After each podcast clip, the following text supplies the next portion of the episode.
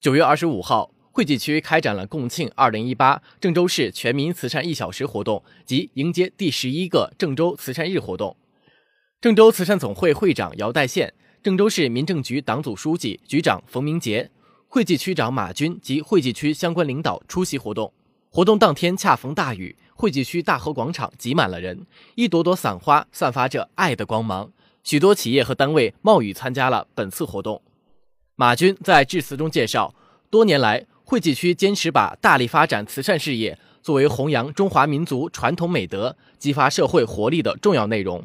惠济区慈善总会以安老、抚孤、扶贫、助学、济困为中心任务，在各个节日期间开展了一系列卓有成效的工作，全区累计救助困难群众万余人次，发放物资救助金达九百余万元。创新开展六进惠济慈善村村行活动，创新策划助推精准扶贫慈善送戏下乡公益演出活动。慈善事业已成为惠济区多层次社会保障体系的重要组成部分，在建设和谐惠济中发挥着积极而重要的作用。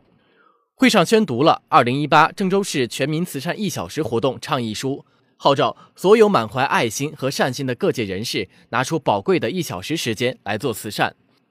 会上还公布了“遇见爱”白玉兰杯第二届郑州市慈善摄影展评选结果，并进行了第二次摄影展巡展活动。